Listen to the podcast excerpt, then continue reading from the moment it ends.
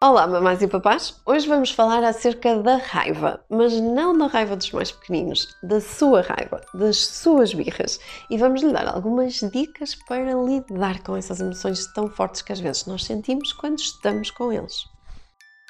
Bom, então a raiva é um sentimento como outro qualquer, não temos problema nenhum em sentirmos raiva e muitas vezes nós sabemos que no final de um dia de trabalho, quando o dia não corre assim tão bem, quando os nossos pequeninos estão a fazer uma grande birra, quando não querem comer, não querem vestir, não querem isto, não querem aquilo,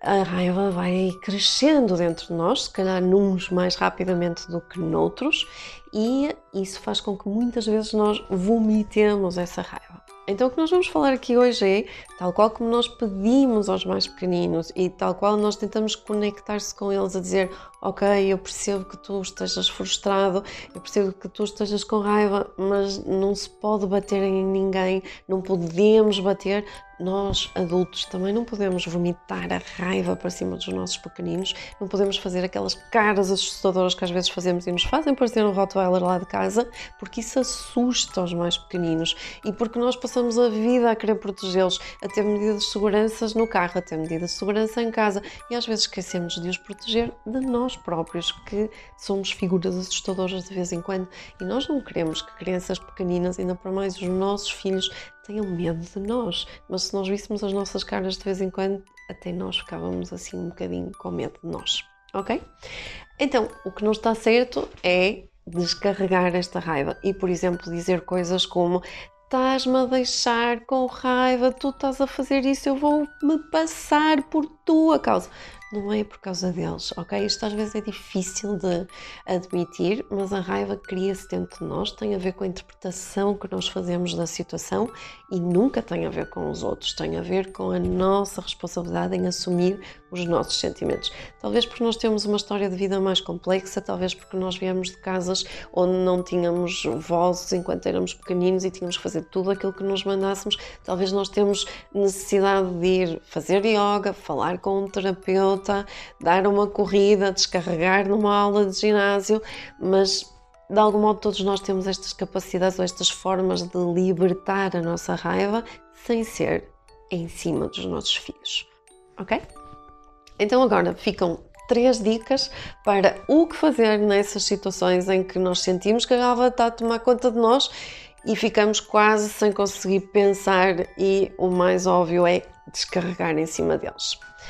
Ok, então no momento em que o nosso filho está a fazer uma grande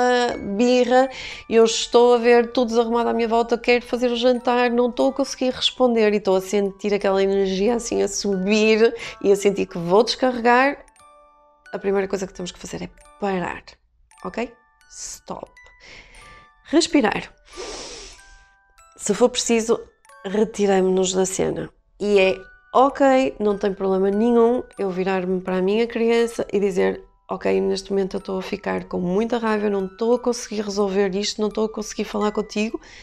vou 5 minutos lá dentro e voltamos para conversar já acerca do assunto. Se tiver alguém que possa ajudar, pedimos ajuda a alguém, Tipo alguém que entre na cena e consiga aguentar durante 5 a 10 minutos enquanto nós vamos respirar. Se não tivermos ninguém ali por perto, e às vezes acontece estamos nós sozinhos, tentamos que o espaço seja razoavelmente seguro, que a criança possa ficar a brincar até eu me poder acalmar. E portanto, na primeira fase, eu devo só parar e fazer alguma contenção desta raiva. Não deixar que ela tome conta de mim, não deixar que ela saia e no momento em que vou sair, então eu poder pensar, ok, porque é que eu estou a sentir isto? O que é que aconteceu no meu dia? Será que isto está de acordo com aquilo que ele fez? Será que é preciso uma reação tão exacerbada? E o segundo momento é respirar. Respire, isto vai ajudar a que as suas emoções acalmem, vai ajudar a que deixe de estar a funcionar com o seu cérebro reptiliano, tal qual nos mais pequeninos nas birras, e passe a funcionar com o seu cérebro racional e avalie a situação de um ponto de vista mais lógico, mais racional, sem literalmente atropelar e descarregar tudo no seu bebê. Ok, depois então deste segundo momento de tentar não fazer nada, só conter esta raiva, pensar um pouco nesta emoção, passamos à terceira fase, que é conseguirmos voltar à cena, conseguimos falar com os nossos filhos, conseguimos conectar. E muitas vezes este é um momento para pedir desculpa, por exemplo, dizer a mamãe não esteve bem, não havia razão para eu ficar assim tão tão passada e uh, tentar explicar o que é que estava a acontecer, tentar perceber, inclusive perceber o ponto de vista deles. Muitas vezes nós não temos essa capacidade, nós não baixamos ao nível deles e às vezes eles estão simplesmente a brincar e nós tomamos isso como uma irritação, como alguma coisa que eles estão a fazer contra nós ou só para nos irritar. E na realidade, se calhar é porque naquele momento eles descobriram que aquela peça do Lego encaixava com a outra e nunca tinham descoberto isso e por isso estão a protelar o momento só porque estão a descobrir o mundo e não só porque nos estão a contrariar. Então, nesse momento, nós conseguimos conversar, conectar-nos com eles outra vez e, acima de tudo, não descarregamos todo este veneno para cima deles, que não têm culpa nenhuma da nossa vida passada, da nossa experiência de vida que nos tornou, de algum modo, se calhar, mais emotivos, mais reativos. Ok? Espero que estas dicas ajudem e não se esqueçam, ouçam os vossos bebês e sejam felizes.